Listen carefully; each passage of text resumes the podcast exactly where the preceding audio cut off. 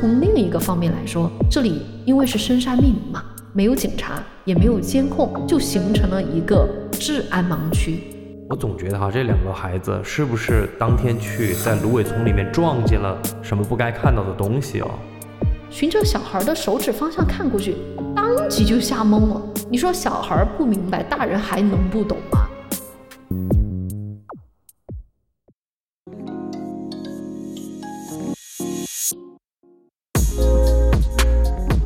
大家好，欢迎收听尼达播客，我是在霓虹中抵达了往哪跑。我是留下来。今天啊，要录一个发生在我们四川当地的案子啊。对，这个案件非常非常的出名。今天录这个案件呢，确实，我说实话，我心情非常沉重的。嗯，对。哎，我其实很少有这种还没录制就感到心里很难受，你能懂吗？因为这是一种出于本能的下意识的抗拒。像留下来刚刚说的这个案件，其实还挺有名的，算咱们国内的那种大案要案了。一般来说，我个人有点回避这种案件，因为里边有一些犯案人员，他的行为是完全违背人性，就是无差别的虐杀受害者，然后就为了满足自己的变态欲望。对，我觉得这种案子哈，光是一提到名字，大家可能都会跟我一样有一些心理阴影的。比如说《消失的夫妻》Hello Kitty 案，对吧？哪一个提出来，我觉得我们每一个人都觉得太难受了，听着。特别是《消失的夫妻》，对，给我们俩留下了很深刻的印象。这个案件直到现在，我是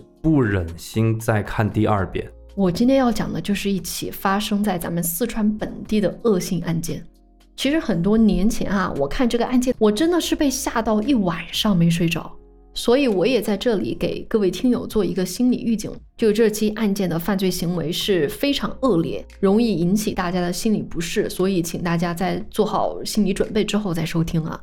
这个案件发生在咱们四川南充，南充不知道大家知不知道啊？它是四川北部一个比较大的地级市，它的特色呢？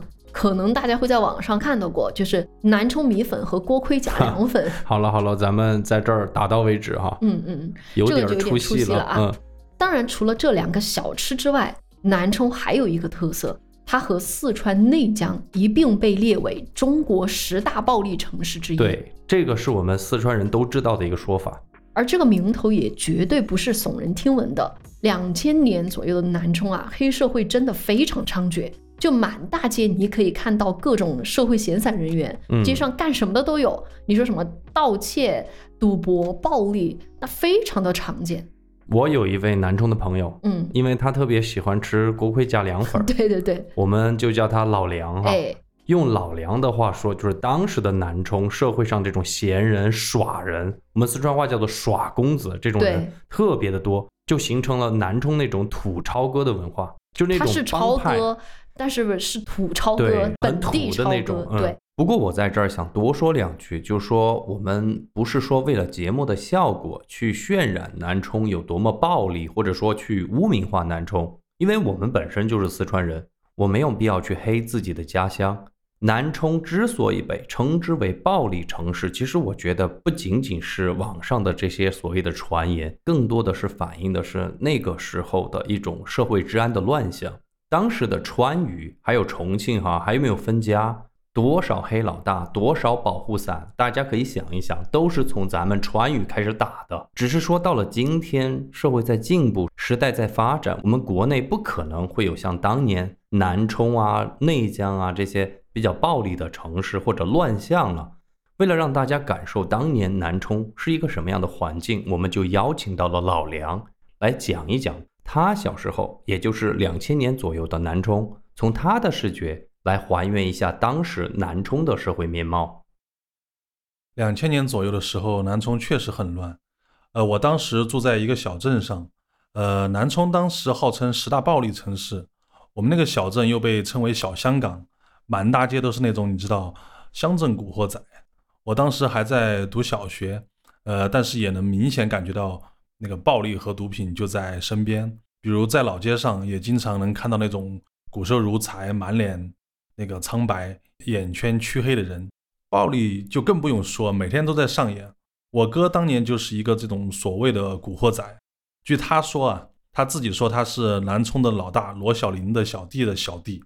我在得知这个事儿之后啊，立马就在我们学校散布了这个消息。我哥是罗小林的小弟，呃，因为那个时候学校里面都会给别人讲我哥或者我姐是谁谁谁，别人才不敢欺负你。然后我是怎么发现他是真的古惑仔的呢？就是我记得有一年暑假，我在他家睡午觉，然后呢总感觉床很硌人，我就翻开他的床垫看，发现下面藏了一把东洋刀，就是电视剧里里面那种日本武士刀。我印象很深的就是，呃，那把刀很沉，而且很锋利。当时呢，可能是出于兄弟义气，也可能是害怕，就没有把这个事儿告诉我的叔父。结果没几个月，呃，就听说他在街上跟人抢地盘的时候把人给捅了，用的就是那把刀。呃，再见到他呢，就是和我叔父一起去接他出狱的时候了。老梁提到的罗小林啊，是南充有名的黑老大。他在南充市嚣张跋扈了很多年，犯下了种种重罪。嗯，但是呢，因为有一些保护伞嘛，南充人士敢怒不敢言，忍他忍了很多年了啊。在这种社会背景下，南充真的当时非常的乱。嗯，那我们就把这个时间调回到当年二零零一年，也就是我们案发的时间。二零零一年的四月二十九日，有一对川北医学院的情侣。这个川北医学院是南充市非常出名的一所本科的医学类院校。说到这个情侣，男生叫小飞，女生叫小燕，两个人就一起到学校附近的西山风景区约会。嗯，西山风景区是一片深山密林，它的周边有好几所学校，所以也就成为了许多校园情侣会选择约会的地方嘛。但从另一个方面来说，这里因为是深山密林嘛，没有警察，也没有监控，就形成了一个治安盲区，所以很多的抢劫案也是在这里发生的。嗯。但小飞和小燕就没有想到，他们居然会在这里丢掉自己的性命。事发当天啊，小飞和小燕正在甜甜蜜蜜的谈恋爱嘛，突然之间啊，从密林的深处就走出了四个男人。这四个男人呢，自称是联防队的队员。哦，这个联防队好古早的称呼啊！嗯嗯，其实就是民兵哈。对，大家可以简单理解成民兵。自己的那种纠察队。四个男人就说：“哎，我们是负责抓嫖的，现在合理怀疑你们两个人在进行违法嫖娼，然后就进一步要求两个人配合调查。当然，在咱们今天，你说两个人谈恋爱亲热一下，呃，也是再自然不过的事情了，对吧？但是在那个年代啊。”确实存在所谓的联防队，还有纠察队，嗯，到处巡逻监管谈恋爱的学生啊，包括年轻人，就是就是想怎么样呢？师风纠察队，对对，就是想维护一下师风世貌嘛。嗯，当然也不知道谈恋爱有什么好违反师风世貌的，因为有这个时代背景嘛。当时的小飞就觉得自己被抓住了，就觉得非常羞耻。而且一听到说，哎，怎么是来抓嫖娼的呢？所以也急于澄清两个人的关系，就听信了眼前四个男人的话，于是呢，就跟随他们来到了密林深处进行调查。当两个人跟着这四个男人走到密林之后，突然之间，四个男人立即按下了男神小飞，嗯，并且立即对他实施了捆绑。接下来啊，这四个畜生对小燕实施了轮奸。在这个过程当中啊，小燕当然是拼死抵抗，但是说实话，在这种情况下，她的抵抗行为就进一步刺激了要实施强奸的罪犯，对准小燕的脸部连踢二十多脚，哇，把小燕踢到面目全非，然后昏死了过去。哇，这些人后来呀，在完成了强奸行为之后，这四个男人就觉得说已经被小飞和小燕看到了面部长相，就担心他们会报警。于是就丧心病狂的把两个人给活活勒死了。就这样哈，来自川北医学院的这两位学生于四月二十九日失踪，再也没有返回到学校去了。哇！仅仅是四天之后，悲剧又再次发生了。五月四号的凌晨，在南充一个居民区内，又闯进了四个男人。这所居民区的位置也比较的特别，因为它就在南充的卫生学校附近，所以不少学生都会选择在这个居民区租房居住。回到这个案发当天，这四个男人来到二楼，然后闯进了其中一间屋子，恰巧就是三位卫校的女学生合租的屋子。哎，我有点听不下去了，我感觉这几个人有点就是目标好像盯上了学生。对，这个后面发生的事情，我觉得大家应该也猜到了哈。嗯这该死的四个歹徒啊，轮奸了其中两名女孩儿。我刚不是说有三位女孩住在、住在这里面对吧？还有一个女孩儿，这个就是最让人愤慨的事情。当这个歹徒试图强奸第三名女孩儿的时候，发现那个女孩儿来了月经，那名歹徒就觉得，哎，强奸不成，气急败坏，居然对准女孩的下身猛刺一刀。啊我是 导致女孩严重受伤。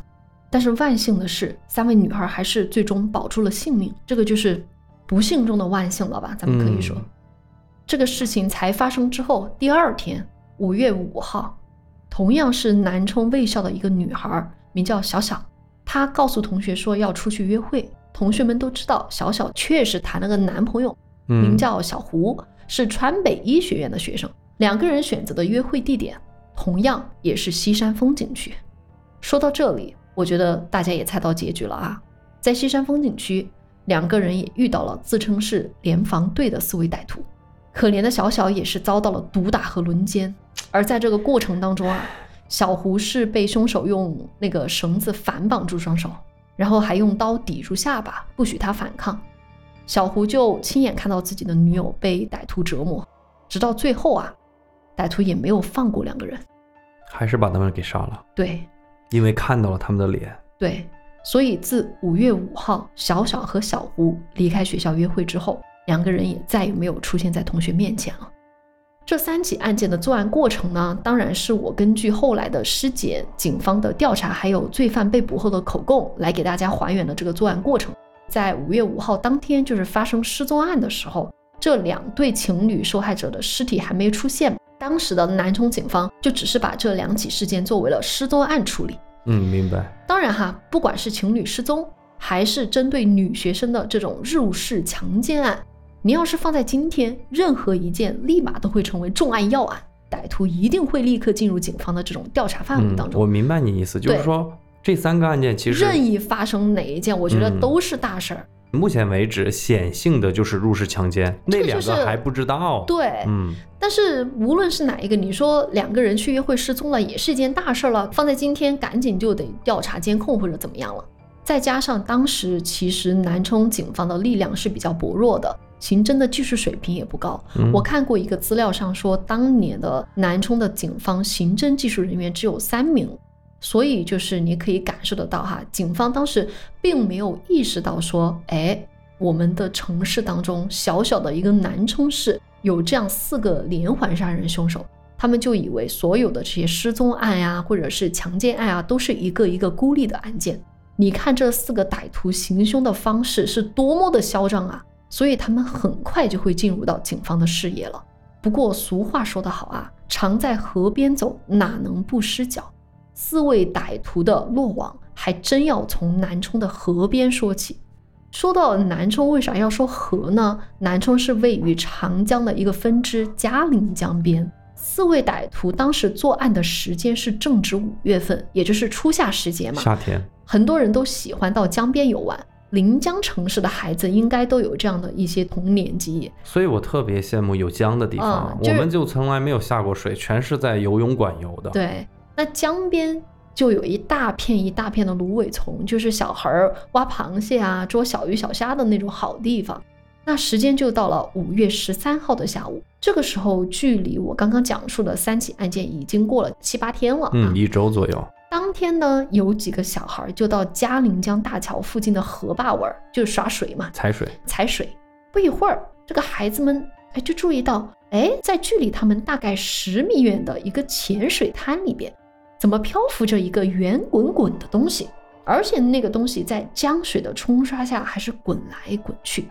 小孩们就只觉得奇怪嘛，也不知道是什么，也不懂，就在那儿叽叽喳喳吵起来了，就吵嚷着说河有猪头，就是不是哪个谁家杀了猪，能懂吗？就把嗯猪头给抛到江里边去了。那一位遛弯儿的大爷就恰巧路过，循着小孩的手指方向看过去，当即就吓懵了。肯定大爷看出是什么了。对啊，你说小孩不明白，大人还能不懂吗？嗯那个东西上面头发都还飘散在水中呢，肯定是人能是头猪头嘛？嗯，对啊，居然是一个人头！大爷赶紧把小孩从水中拉出来，就嘱咐他们说：“哎，你们赶紧离开啊，就保护小孩子嘛。”然后随即就报了警。不一会儿，警车就赶到了，将现场团团围了起来。警察第一步当然是把头给打捞上来，那行政人员也就做了初步的检查和判断。这首先是一颗年轻男性的头颅啊，哦，根据这个江水浸泡的情况和伤口的腐烂程度判断说，死亡的时间只有一到两天，也就是说才刚遇害不久。因此，死者的这个面部还算保存的较为完整。那警方甚至还可以看到死者的表情，那是非常的痛苦，哇，眼睛睁得老大。那我们来看一下这个头颅上的伤口，你完全可以想象死者为什么会有这么痛苦的表情，为啥会死不瞑目？他的脖子断裂出的那个横切面啊，是较为整齐的，也就是说，我们也讲过很多次了，就是斩首嘛。对吧？就是人为砍断的嘛。嗯，不可能是比如说河里的什么动物给咬的呀，或者是说你说河里的船桨给绞的呀，没有那么规整的一个横切面，而且啊，仅仅在这颗头颅上就存在五处刀伤，哇，下巴处的刀伤几乎是刺入口腔中。那不用说，这就是一起虐杀分尸案。那我刚刚讲了，死者的面目保存的还是较为完整的，所以警方就立即把这个人头拍照，也基本还原了死者的长相，然后在全市范围内张贴寻找知情人。到了第二天，也就是五月十四号，死者的家属就来到了公安局认领尸体了。经证实，死者的身份确定了，他的名字叫小春，只有二十二岁。哎，小春呢，在高中毕业之后啊，就一直在顺庆区，就南充市顺庆区的那个亲戚家一个小餐馆里面帮厨。他人长得非常的高大帅气，性格又很憨厚老实，所以他的人缘很不错。在警方的走访过程当中，所有被走访到的亲朋好友都对小春的印象挺好的，也没听说他跟谁结过梁子。嗯，不过，唯一引起警方注意的是，小春正在谈恋爱。跟他谈恋爱的女孩来自湖北，名字叫燕燕。燕燕其实老家是南充人，只是她的父母后面就是在湖北打工嘛。燕燕从湖北省的卫校法医专业毕业之后啊，哦，还是个法医。啊，对对对，他就跟随父母来到了南充的老家，然后在南充的一个刑警队的那个法医岗位实习了八个月。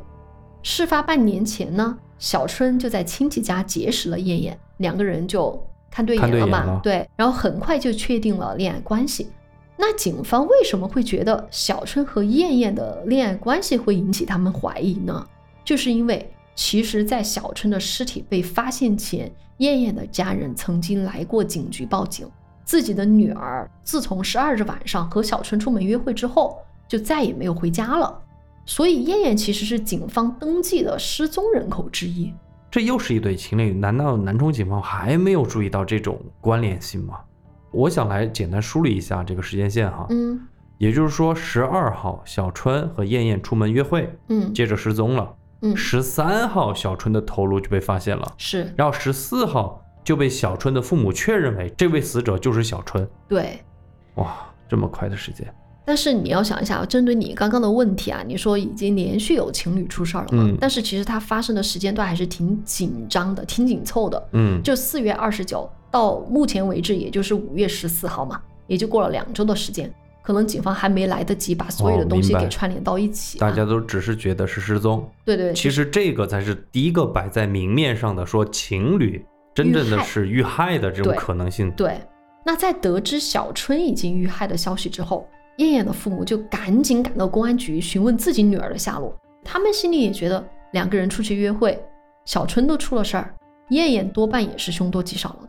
果然，五月十六号的下午，嘉陵江下游就在距离小春的人头被发现的地方大约二十公里处，嗯，发现了燕燕。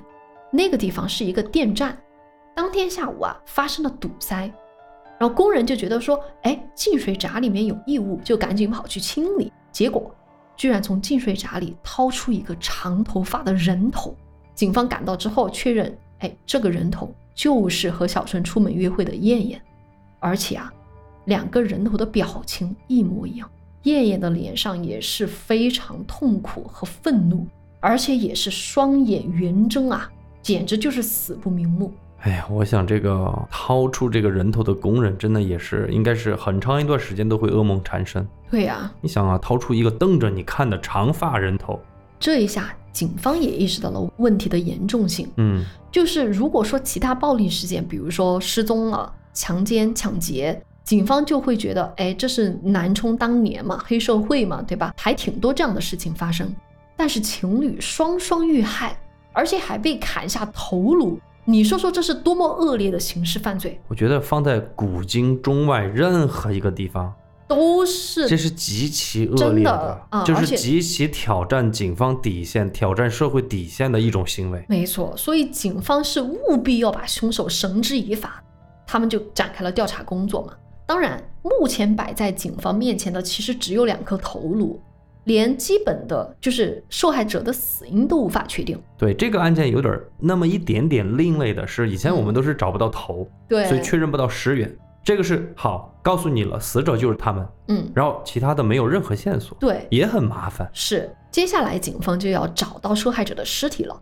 其实，在小春的头颅被偶然发现之后，警方还是在附近搜索了一下，但是他们都是草草了事，就是没有找到他们的尸体了，没有找到身体的部分。其实究其原因，你说为什么警方不仔细找找呢？主要是在于警方当时有这么一个判断，哦，他们觉得说尸体，也就是说身体部分，其实不在头颅附近。为什么？为什么？这么说呢？就如果凶手是在行凶之后砍下头颅丢进江里，以嘉陵江水的湍急程度，一两天的时间里，头颅绝对会顺水漂流十多公里。尸体或者身体部分，或者是案发的第一现场，一定不是在头颅发现的地方，而是在十多公里开外，比如说嘉陵江上游的某个地方。那这样的话，其实搜索范围特别广。这样一个推理，在我们看来还是非常的有逻辑嘛。对，从那个水流的速度来判断，对对对，上游的某个地方肯定很大，是。特别不好找。但是有一位大叔对这个问题有不同的看法。哦，案发当时已经四十多岁了，也就是早都不做跟警察相关的工作了。嗯，不过在他年轻的时候，多多少少参与过一些案件调查，所以对查案什么的也是略知一二吧。他其实挺了解，在小春的人头被发现的那段江边，不是有一片芦苇丛吗？嗯，那里每年都会发生各种抢劫、强奸、盗窃的恶性案件。就是高发地，就像你说的是盲区嘛。对，而且这个大叔他年轻的时候就负责在这片芦苇丛里面巡逻，所以他对这个地点也很熟悉。他就认为说，案发的第一现场其实有可能就是这片芦苇丛。刚刚听你讲了这一段哈，我反正在把我自己带入一个警察的身份，嗯就想哎怎么去破案。是说实话，这两个人头摆你面前还真不好说。虽然这两个人的身份已经确认了，但是要在哪儿去找躯干还真不是很容易。嗯，我觉得既然案发现场不好去判断，或者范围太大了，那倒不如回到那个芦苇丛去看看，发现头颅的周围啊，这个地方有没有什么可疑的线索。对，大叔就判断说，哎，有可能哈，案发现场就是在这个芦苇丛，嗯，只不过说小春的头颅被抛到江中的时候就被河流冲到了浅滩上，所以被人发现的。所以那个女生的女生燕燕的给头颅冲出去了，，对，就是顺水漂流了二十多公里，这也有可能。有这个可能。但是你想，大叔是一个前联防队员，也无权无势，他跟谁说啊？嗯，谁会听他的呢？所以有了这个想法之后，大叔也觉得自己也不好跟呃有关部门反映哈，所以反映了也没有用，那个对时间也很长。哎，干脆自己先去江边探探究竟。五月十六日的傍晚，大叔就沿着江面的芦苇丛，也就是发现头颅的那个地方，就是高发区，哎就是抢劫的高发区那些地方一。路搜寻下去。当他闻到江风中混杂着的腥味时候，他知道自己的判断是正确的。哎，你看，果然，芦苇丛中就真的躺着血淋淋的尸体。你看，只不过啊，他没有想到的是，摆在他眼前的不仅仅是一男一女两具尸体，嗯，而是四具尸体。四具，对怎么多了两具呢？对啊，那这个大叔就算他有一定的破案经验，他只能颤巍巍的走出芦苇丛，迅速通知了警方。警方闻讯赶来之后，也是大吃一惊，因为这四具尸体所在的地方，距离小春人头被发现的浅滩，仅仅就只有两百米而已。哎呀，你说他怎么找的嘛？不就在旁边吗？可能就是当时对自己的判断太自信了。那经过检验，其中两具尸体不用多说，自然是小春和燕燕的。两个人的死因啊是舌骨骨折，然后颈部有明显的勒痕，就是被活活勒死的。因为舌骨骨折一般就是勒死。那我之前也说过，光小春的头部就有五处刀伤，想想他的这个无头尸体上，简直是各种淤青和伤痕，明显就是死前遭到了歹徒的暴力殴打。但是我要说的是，比起小春，燕燕的尸体还要惨烈百倍。唉，其实我在这里就只想讲一下跟破案相关的细节啊。我说实话，因为我真的也不是很想听太细节的东嗯，西。因为太惨烈了，我觉得。所以咱们就只聊聊相关线索吧，嗯就是不用太去还原这种暴力的细节啊。对，我们就别说了，你就说说跟发现有什么线索吧。对在小燕的身体上。行，首先是燕燕的这个两条大腿的内侧有多处皮下出血，而且根据这个伤痕的这种形状来判断的话，应该是被人用脚踩住所致。我能想象那个画面。对对对你为了强奸那个脚踩在别人的大腿内侧，哎对呦，所以也就是像你说的，预示着燕燕被强奸过。嗯但是奇怪的是，燕燕的体内没有提取到男性的精液，嗯，警方只是在燕燕的下体处提取到了一根男性的阴毛。根据 DNA 检测显示，这个阴毛啊嗯不属于小春，为什么提取不到精液呢？警方判断说，这个歹徒应该有一定的反侦查能力，就是在嗯他行凶的过程当中使用了避孕套。对，也只能这样子理解哈。对，其次呢，燕燕的双手十根手指都被砍下，不知所踪。嚯，这个我可有的说。嗯，我觉得这个犯罪分子是有一点反侦查能力的哟，因为小燕在挣扎过程之中肯定会抓到那几个人。所以也就是说他的那个指甲里面存留了歹徒的皮肤组织。歹徒是为了不留下线索，砍掉了燕燕的手指，这是警方的初步推测。那说完尸检，我们再来看看现场的取证。因为警方先前就判断失误了，所以这一次他们就决定对这片芦苇丛进行地毯式搜索，然后寻找凶手可能留下的线索。果然，在距离这个现场大概三十米开外的有一个水塘里边，警方就发现了作案工具，包括丢弃的匕首、菜刀、尖刀以及捆绑和勒人的布条。经过这个对比，确实也就是杀害这四个人的凶器了。嗯，而同时，现场还有一条女士的内裤，经证实也确实属于燕燕，也就没跑了嘛。嗯这些东西就是歹徒留下的嘛。除此之外，我们刚刚不是说为什么说燕燕的身体没有能查到男性的精液吗？警方确实找到了几个使用过的避孕套。按理说我们会觉得，哎，有了这个避孕套提取精液，可以进行一个 DNA 对比或者怎么样。但是避孕套中的精液已经被江水冲走了，没有办法进行取证。还有两具尸体呢。我想大家跟你一样，还有这么一些疑惑。第一个疑惑就是，现场不是有四名死者吗？那么除了小春和燕燕，另外两个人是谁呢？经过调查，这两位死者是两名初三的学生，啊，他们是在五月十二号晚上，也就是小春和燕燕约会当晚，去参加同学的生日会。当天晚上十一点，南充的气温是高达了三十多度。离开聚会后，两位同学就表示去嘉陵江里夜游一下，这一去就没有再回来。哎呦我天哪！首先哈，晚上十一点还去夜游，哎，你别说，在江边上的孩子，这个还真不稀奇，很喜欢在江边游泳。这个老梁也说过。对不过我觉得这两位初三的孩子是不是撞见了那几个人正在行凶啊？嗯，顺带手把他们给杀了。就是说偶遇案发现场才嗯惨遭毒手嘛，这有可能啊。那第二个点，我觉得大家还会迷惑一点。虽然说在警方这里哈，小春和燕燕的头颅还是第一对受害的情侣，但是我之前也讲过，从四月二十九号开始，其实已经有很多对情侣遭到了这个袭击嘛。我之前都没有讲到他们的头颅会被砍下，那这一次四个歹徒为啥要砍掉受害者的头颅呢？这里他的动机是什么呢？这个东西还真有的聊。但是我只能等到说歹徒落网之后再给大家揭晓了。哦，等于是这个是有含义在里边的对哈。，听了之后你就会觉得这几个歹徒真的是无知无识、愚昧无耻。所幸哈，这个歹徒落网的时刻很快就要到来了。为什么呢？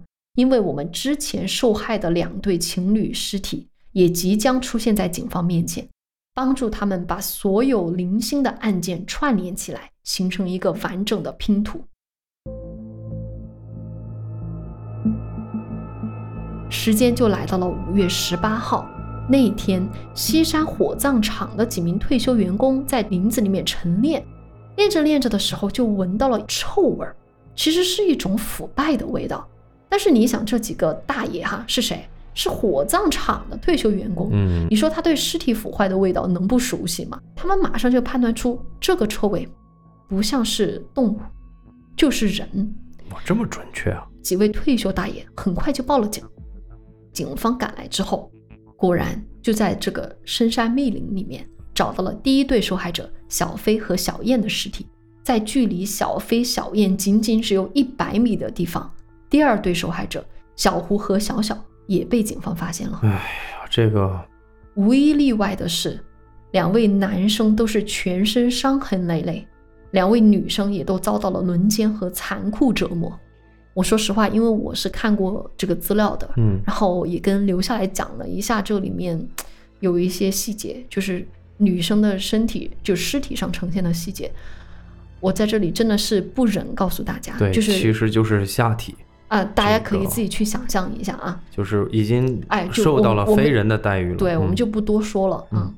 那警方此时才意识到了啊，这一起起的案件根本就不是孤立的。你想想，受害者都是年轻人、情侣、学生，然后呢，女的都遭强奸，男的都遭到虐杀，嗯，所以警方觉得，果然这个城市里面是有连环杀人凶手的。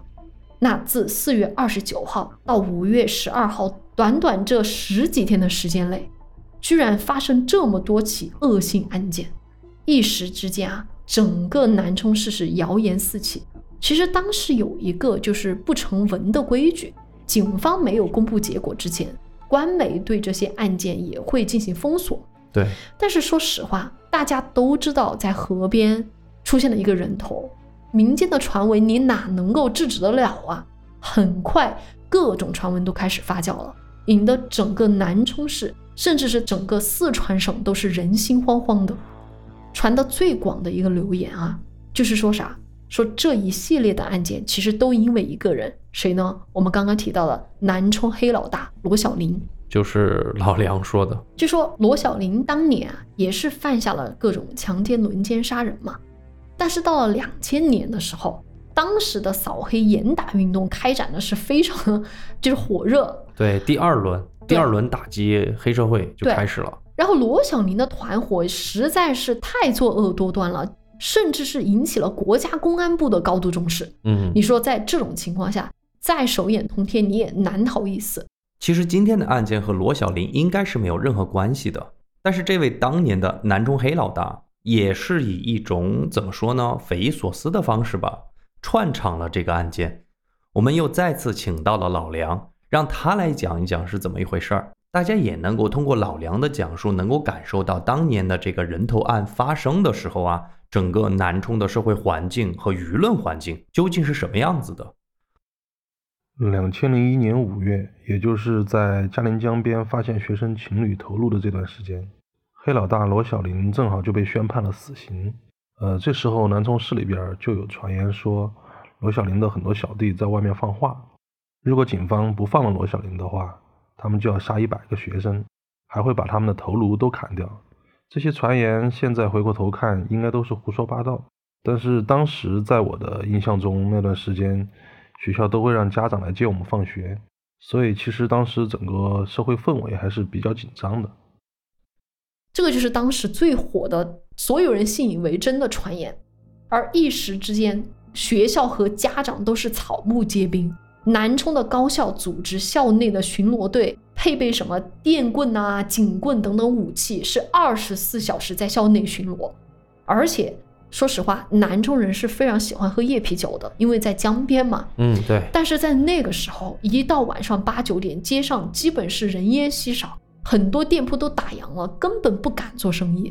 而关于这点，其实我们也跟老梁确认过，在这种谣言之下，南充警方你可想而知他有多大的压力。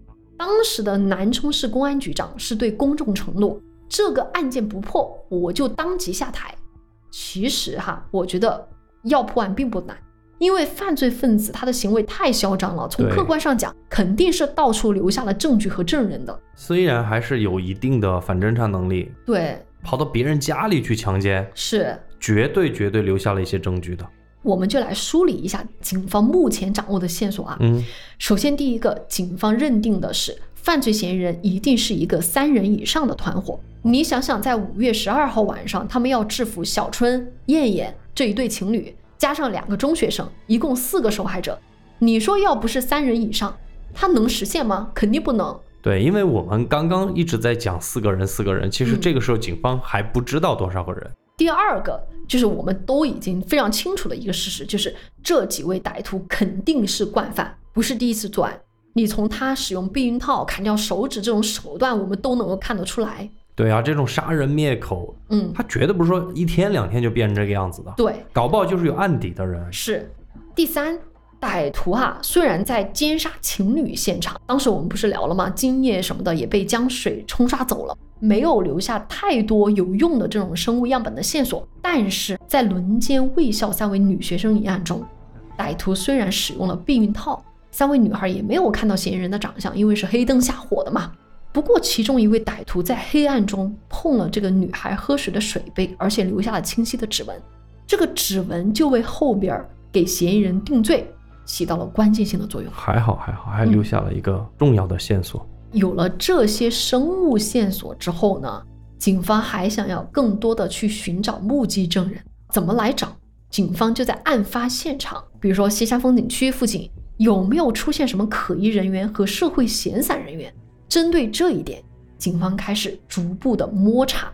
五月二十二日的晚上，南充市高坪分局水上派出所就在这个芦苇丛边啊，距离案发现场仅仅几公里的地方，就找到了一个证人。这个证人是谁呀、是一个卖西瓜的老人。这个老人就说，案发那段时间，他自己曾经接待过四个形迹很可疑的青年人。青年人，哎，这四个人为啥说形迹可疑呢？十八号左右的时候，这四个人来到老人的瓜棚，提出一个要求，帮老人做农活。但是奇怪的点是，他们不收工钱，唯一的一个要求就是能不能在老人的瓜棚住一段时间，只要给口饭吃就成。这几个人在老人的这个瓜棚里是住宿了四五天，所以这个老人就觉得很奇怪，但是也不敢多说。由于这四五天的这个相处下来呀，老人对四个人的长相是非常熟悉，行政人员就认为说这是一个重大线索，立即派了专业的人员前往呃老人所在的瓜棚，根据老人的回忆，对四位青年做了一个模拟画像。有了这个模拟画像之后呢，警方也想寻找更多的目击证人，看还有没有别的受害者曾经见过这四个人。警方就梳理了南充市近一个月发生的所有暴力案件。在四月十九号的晚上，有一位姓曹的司机和他的老婆在回家的途中遭到了持刀抢劫。哦，根据当时的报案记录，劫匪也是用刀抵住了这个司机的下巴，逼他交出所有钱。无奈之下呢，这个司机就交出了自己的手机、小灵通、传呼机，还有所有现金嘛。但是歹徒在抢劫之后没有立即离开，而是把司机的老婆按倒在草丛，哎，意图不轨。还好这个司机是常年跑车，经验比较丰富，他就觉得说，哎，我得大声呼救，立马跑到就是大路边儿上，大声的喊叫，叫声就吸引了附近几个路人。劫匪也担心横生枝节哈、就嗯放过了司机的老婆。但是呢，他们好像也并不怕事儿，就这么大摇大摆的、非常从容的离开了现场。所以警方就联系了司机夫妻。当警方把四位匪徒的这个模拟画像交给这两位辨认的时候，司机夫妻同时坚定地认为画像上的人就是当天抢劫并且欲实施强奸的劫匪。那接下来警方就认为，可能这四个劫匪就是本次连环杀人案的这个嫌疑人了。对，应该是确定的差不多了，只是嗯怎么确定这几个人在哪儿了？是，警方就认为劫匪抢走手机、小灵通和传呼机，他们也不是自用嘛，极有可能会去出手。这个出手换钱的地方就是南充市的旧通讯器材市场，这个地方也是众所周知收赃物的地方。哦，销赃的地方。哎哎，很快就找到了收购赃物的卖家。这位卖家呀，回忆出当天是一位中等身材的男人，这个男人操着一口南充本地的口音。不过还有比较蹊跷的一个地方，这个卖家说，这个中年男人只卖了手机和小灵通，并没有说卖传呼机啊。那警方不是说这个姓曹的司机是被抢走了手机、小灵通和传呼机吗？嗯那，为什么传呼机没有出手呢？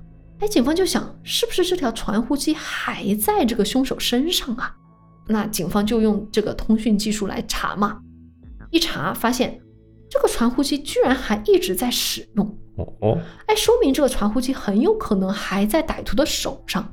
经过查证呢，一共有两百多个电话在近日内打入这个传呼机里边，绝大部分电话还是这位司机的亲朋好友，因为他们可能不知道这个司机被抢。但是呢，在这两百多个电话中，除了司机的朋友之外呢，还有十几个号码是司机不认识的陌生号。这十几个号码就关键了。对，警方再进一步的筛查，又发现这十几个号码当中，绝大部分啊又是南充各地的公用电话号码。哦，你看这个歹，徒是不是还是非常有警惕性的？嗯，不过百密一疏，其中一个电话号码是手机号。经过技术追踪，警方就查到手机的机主啊，名字叫做二蛋蛋，当然这是他外号啊，这个外号还蛮不正经的。二蛋蛋何许人也啊？他果然是南充本地一个小混混，也就是我们说的土超哥。啊，这就很有可能，哎，这人就是曾经多次就因打架或者是盗窃进入劳改所。警方想，那得立即把二蛋蛋给抓起来。警方立即出动，在二蛋蛋家把他给堵了。二蛋蛋其实也不是傻子，最近南充这个事儿闹得那么大，他也不敢有所隐瞒，警方都没怎么问，二蛋蛋就主动交代了。嗯，就说这通电话其实不是他打的，而是他一个狱友打的。是谁呢？这人名叫刘天龙，两个人是在劳改所认识的，在里边关系处的还行。出来之后呢，两个人就经常约着夜啤酒嘛。有一天晚上，刘天龙这个酒就喝多了，用二蛋蛋的手机打了那个传呼机，就 call 别人来接他。没过多久，来接他的人就到了。接他的人，二蛋蛋也认识，名字叫赵强。哦，这几个人在哪儿认识的呢？就是在劳改所里面认识的，都是狱友，嗯，对，都是狱友。然后二蛋呢就回忆说，赵强来接刘天龙的时候哈、还说了这么一句话，说喝多了总误事儿，让你打公用电话打公用电话，你非要用手机打，你他妈是不是想害我？哦，哎，警方听到这儿说，这个问题对吧，就严重了。二蛋蛋还回忆起一件事儿，刘天龙在喝酒的时候，哎，喝高兴了嘛，喝嗨了，就说自己强奸了几个女学生，还把她们给杀了，所有事情做的是人不知鬼不觉。但是过了几天，五月二十号那天，二蛋蛋在街上就碰到了赵强、刘天龙，除此之外还有两个人。一个是刘天龙的哥哥刘天兵，还有一个是二蛋蛋都不认识的人，反正就这么四个人哈，碰到了。二蛋蛋就发现赵强的手臂上，包括这个刘天龙的脸上都挂了彩。二蛋蛋就开玩笑嘛，就说：“哎，哥几个怎么回事啊？”结果两个人都很含糊其辞，这么给混过去了哈。嗯，二蛋蛋就想说，现在想起来，那段时间五月二十号不就是南充闹得最厉害的，说出了无头命案，嗯说一个女的被奸杀了吗？二蛋蛋提供的线索，直接帮助警方锁定了犯罪嫌疑人。这几个人何许人也啊？我来说说这几个畜生的名字啊。犯罪嫌疑人刘天龙，二十二岁；刘天兵，二十五岁。兄弟两个人都是南充市高坪区某一个村的农民。另一个犯罪嫌疑人赵强，二十三岁，也是南充市顺庆区的农民。至于二蛋蛋不认识的第四个人，根据警方对犯罪嫌疑人人际关系网的排查，初步判定应该是廖雄，也是南充顺庆区的一个小混混。哦，四个人咋认识的呢？就是在劳教所认识的。所以呢，警方就认为说，应该就是这四个人没跑。确认了犯罪嫌疑人目标之后，不要忘了我们之前是不是讲过，他们在强奸未校的女孩子的时候，其中一个人在水杯上留下了指纹。对啊、警方紧急调取了四个人在入狱时录取的指纹，这么一对比，警方确认了四月二十九号在轮奸卫校三女孩一案中，在玻璃上留下的那个指纹就是属于赵强的。哎呀，关于这一点，我真的是非常生气，因为警方一开始受理这个入室强奸案，他本来就得到了那个指纹嘛，为什么不在一开始就把这个指纹弄到那些已经有案底的人那个指纹库去对比呢？如果当时对比，不就把赵强给筛出来了吗？就根本就不可能有后面这些案件呀。这个也也是我非常唉气愤的一点。其实后面的这几个女孩，呃，包括这个几个情侣嘛，其实可以免受无妄之灾。但是因为我觉得，就是警方在一开始只是把这个案件当做了轮奸案来处理，再加上当时南充那个社会背景就是各种事儿太乱了，他们根本就没有想到，也没有想到去查前科，唉，所以早干嘛了，对吧？嗯二蛋蛋在这个时候当然就成为了警方重要的线人，嗯，就被要求与警方配合，他就以请喝酒为由头。不过赵强拒绝了二蛋蛋的邀约，而且告知二蛋蛋说我们要去成都了，没有时间出来喝酒，哇呀，来我们成都了。但是想跑路了，警方就只能立即派遣警力在南充的汽车站、火车站布控，而且特别关注去成都的班次。在南充火车站、南充发往成都的候车区里边，警方发现了赵强的身影。几位民警跟随赵强进入了公厕，在他脱裤子的一瞬间，把他按倒在地。随即，警方封锁了火车站，但是没有找到其他三个人的踪影。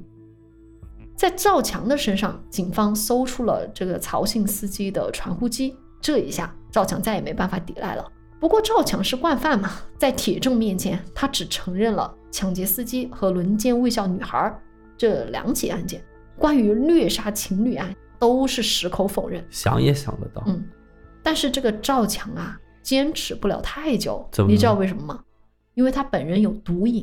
哦，所以二十四小时之后他就会毒瘾发作。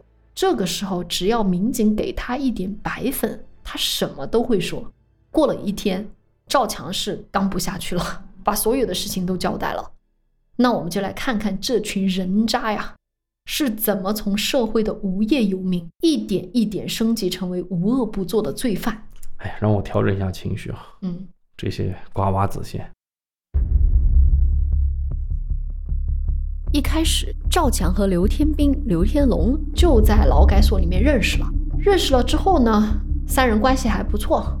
出狱之后就开始一起盗窃电缆线，这个也是犯法的嘛。但是这个只是一个不是那么严重的一个犯罪嘛，对吧？反正抓进去关几天又得出来。是。但是到了两千年的时候，赵强的毒瘾就越来越大，吸毒的嘛，嗯能有什么好东西？他就觉得靠电缆线已经完全没办法满足他购买毒品了。这个时候呢，刘天兵、刘天龙这两兄弟啊，这两个刘氏败类啊，我刘氏败类，他们也觉得说这点小钱满足不了他们的欲望，嗯，所以三个人就决定来点真的，就开始持刀拦路抢劫了。就这么抢了七八次之后呢，你说你抢多了之后，难免也要落网了嘛？为什么他们落网了？刘天龙、刘天兵和赵强他们三人啊，去抢劫了一个报刊亭。关键是这个报刊亭的主人不愿意，呃，就是这么束手就擒。对，然后呢就反抗嘛，这三人就把人家打成了个重伤。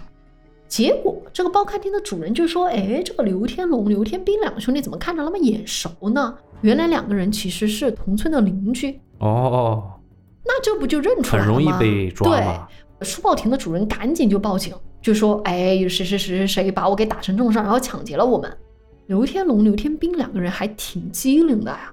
回去之后就想，报刊亭的老板我怎么看着也眼熟？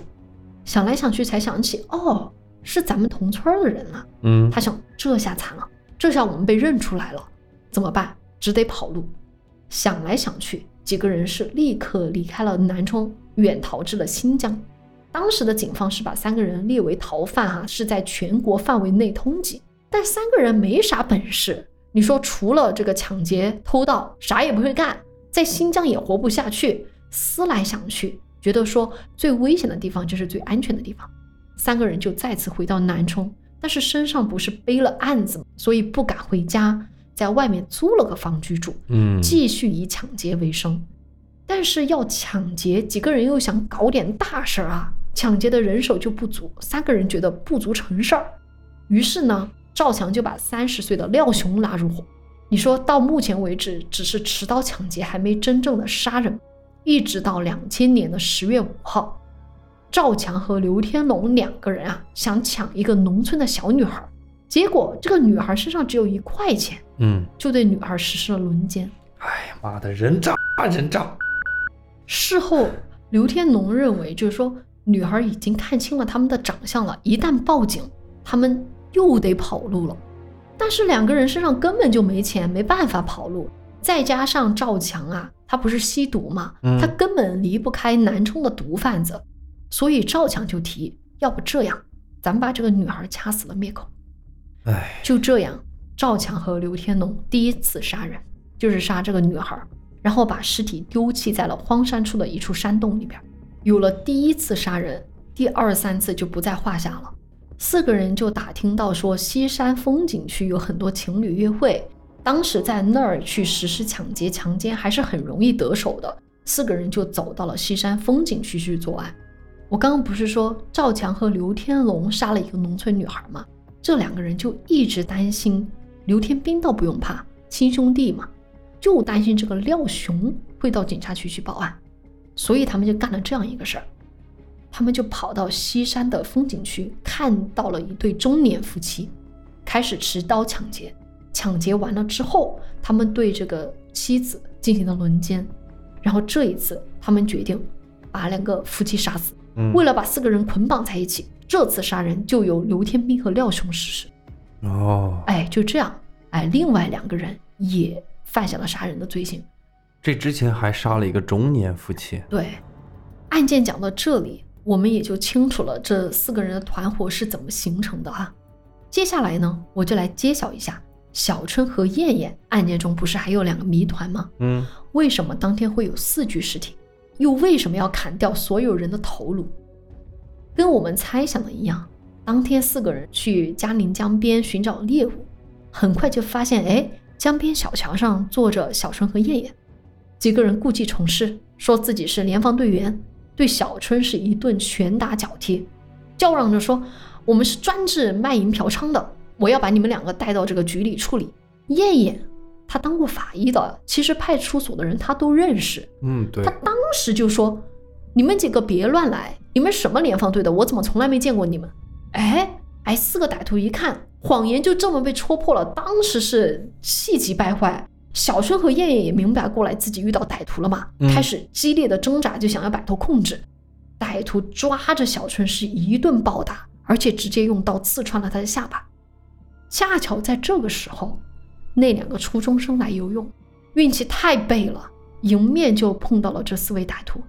他们是怕留下人证，就跟两位中学生说：“我们是派出所的，刚刚抓的这两个人是贼，我怀疑你们两个人也是一伙。”两个中学生。根本没见过世面，当场就吓懵了，根本不知道怎么应对，任由四名歹徒把他们捆在一起。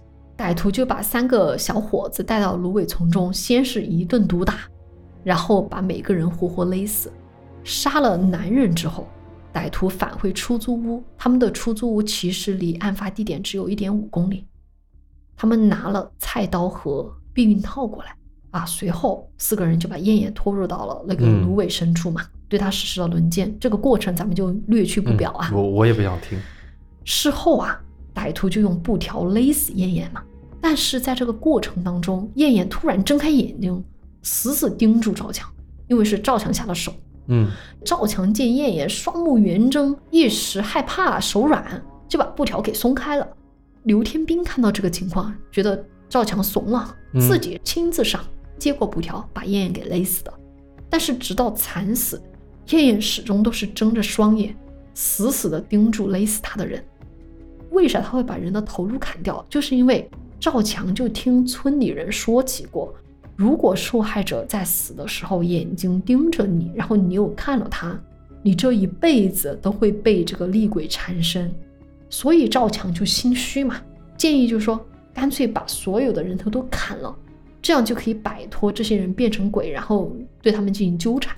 这是为什么这个案件当中四个人头颅被砍下了，抛在了嘉陵江中。嗯，而之所以砍掉燕燕的这个十根手指，就跟我们猜想的一样，就是因为当时燕燕抓伤了他们。嗯，你看这个说法，他还怕别人盯着他看，这个不就跟我们之前讲那个台湾的案件是一样的吗？是是是，就是他把那个死者的脸给用被子给遮住，哎，就怕看到了之后什么有鬼跟着你，你他妈的都杀了人，你还怕鬼啊？是啊。唉，最后啊，我来说说这四个人的结局吧。二零零一年的五月二十九日，南充警方在市体育馆举行了万人公布大会。嗯，公布大会其实就是让嫌疑人面对万人群众公开宣判。当时没有那种自媒体嘛，嗯或者说媒体没有那么多，就直接把群众叫到一个大的体育场去看、对去学习、去教育一下这四个人人渣，杀鸡儆猴。，对，拿来枪毙。当时的南充城里是万人空巷，很多人都目击了这四个宰种最后的结局。当年的十一月二十号，四个人被押赴刑场执行了枪决。到这儿为止，我们这个案件就说完了。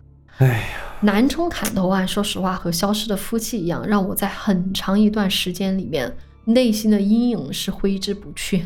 主要问题是，我觉得有了男朋友，有了老公，也不见得真的会保护到自己。嗯，在真正的暴力和黑社会面前，大家都是弱者。我想起我们以前经历过的一件事，就有一次晚上，我跟留下来两个人跟朋友在外面唱 K 嘛，差不多凌晨三四点才回家吧。哦，那次，哎，嗯当时我们打了一个出租车，结果在经过一段人迹罕至的小路的时候，那个出租车司机啊突然加速，改变了方向。对，我们两个吓惨了，当时就一直喊：“师傅走错了，走错了。而且非常大声，不可能他听不到”。对，但是他根本就没理睬我们，嗯，继续开，直到我们俩反应特别强烈，而且路边也出现其他车辆的时候，他就好像才回过神一样，搭了一句：“哦，走错了呀。”然后才改变他的行驶方向。他觉得那个后面是一片树林，其实那边穿过去就是我们的后门，对，那正好是很热闹的一片。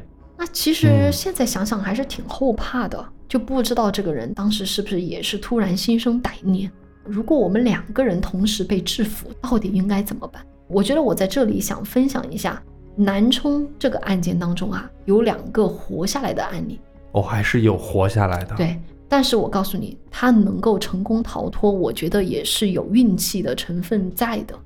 但是不管是为了一些心理慰藉，还是说我们真的能够看出点经验也好，我就还是想聊聊吧。哦，第一对就是呃活下来的是一对夫妻，他们是怎么逃脱的呢？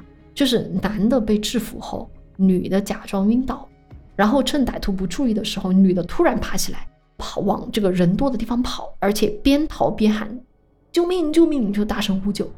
歹徒其实是害怕有人赶来，抢走了男的身上的财物之后，就迅速逃走了。其实我觉得跟那个姓曹的司机有点类似，就是因为大声呼救，所以女的也逃过了被奸杀的命运，然后男的也成功的侥幸活了下来。嗯，虽然是这么说，但是我觉得可能这个案件哈，就是这嗯种失手的案件，我觉得可能也给这四个人积累了经验。所以说之后他就直接把那个女的给捆起来，先把男的给打死，然后再过来去强奸她、施暴她，这样子就不可能跑嘛。嗯，第二个事情就是有一位在西山风景区爬山的女学生，但是她是独自一人哎，被四个人千抓到千万，别自己去啊！然后当然肯定是惨遭了轮奸的。嗯，不过这个女孩居然活下来了，知道为什么吗？为什么？因为这个女生一开始就被打晕了，就是没有看到歹徒的长相。我觉得这个还是说明这么两个问题。嗯第一个就是，这也是我跟留下来讨论的时候，我们两个达成的一致，就是如果歹徒入室抢劫，或者是在其他任何地方抢劫，他根本不做任何伪装，在行凶的过程当中让你看到他的脸，你基本也别指望说他会主动放了你，因为我曾经就说过这样的一句话，我就说遇到这种恶徒，唯一逃生的希望就在自己身上，你根本不要对歹徒抱有任何希望。嗯，你说像《消失的夫妻》里边哈，两个人觉得歹徒会放过自己，就答应他们的要求，各种委曲求全。最后也不过是受尽折辱而死。所以《消失夫妻》为什么我不愿意再去看第二次，就是因为我觉得他们两个实在是太低三下四了，就是这没办法呀，好可怜啊，就是为了生存，好可怜，就我很不舒服。但是这几个人还是痛下了杀手，因为他们毕竟已经看到他们脸了，这嗯你肯定活不了的。所以我们俩说过，这个时候我们俩肯定是冲着必死的决心背水一战。就是以暴制暴，带着必死的决心拼死一搏。到了那个环境，你只能拼死一搏了，可能还活得下来。那其次呢，就是一定遇到危险啊，要到有人的地方大声呼救。当然，这个东西其实也是交给天意了。对对，只能是理论上。对，就是如果你本身被带走的地方就是前不着村儿后不着店，那你真是没办法。嗯，比如说像本案当中，歹徒就是在后来嘛认准了，你受害者再怎么喊也没人救得了，才敢行凶杀人。但凡有一点可能暴露，他们都不敢这么嚣张。这个我之前看过一些公安民警的科普，就比如说你在开车的时候突然被歹徒绑架，就说走，按照我的要求走，他肯定是要把你带到某个深山老林去嘛，你千万千万别去，主动去制造车祸，比如说撞墙、撞商铺，对，故意违规啊、呃让交警逮住你都可以，因为你一旦去了没人的地方，绝对没有好结局。嗯，就是在那个时候没有办法了，只有冷静下来，慢慢去处理。一定记住，上车之前看一下周围，是上去了马上锁你的门。对，就是预防还是大过于这些。其实我们讲的所有的东西都是为了预防，对你预防的好就可以。我们俩刚刚所说的什么背水一战，嗯那是你遇到了这种这种穷凶极恶的，你已经没办法了。你你没办法了，嗯他要捆你，捆上就是死，对你捆不捆？你还在那儿求他？不可能。总而言之，就还是那句话，在暴力面前，我们大家都是弱者，嗯，所以出现了这种恶劣事件，咱们就别去怪受害人。哎，你怎么怎么不该那么晚出门？你怎么怎么要穿成这样，对吧？吸引人家的注意。其实咱们大家不管男女，都应该站在一起。在一个社会环境里面，其实老弱妇孺他们越安全，哎，咱们所有人就越安全。嗯你说是不是这个道理？是的，那今天我们这个南充的案件就讲到这里为止啊。嗯，呃，那我们就下期再见，下期再见，拜拜拜拜。南风吹起，想起了你，我心不知如何离开你。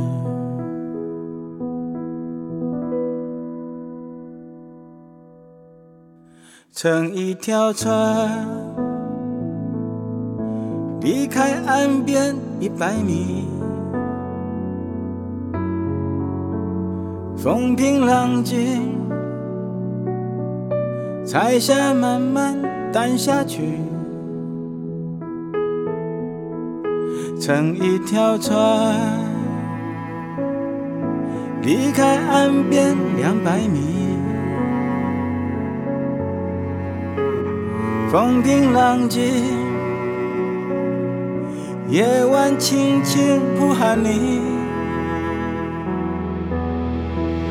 乘一条船，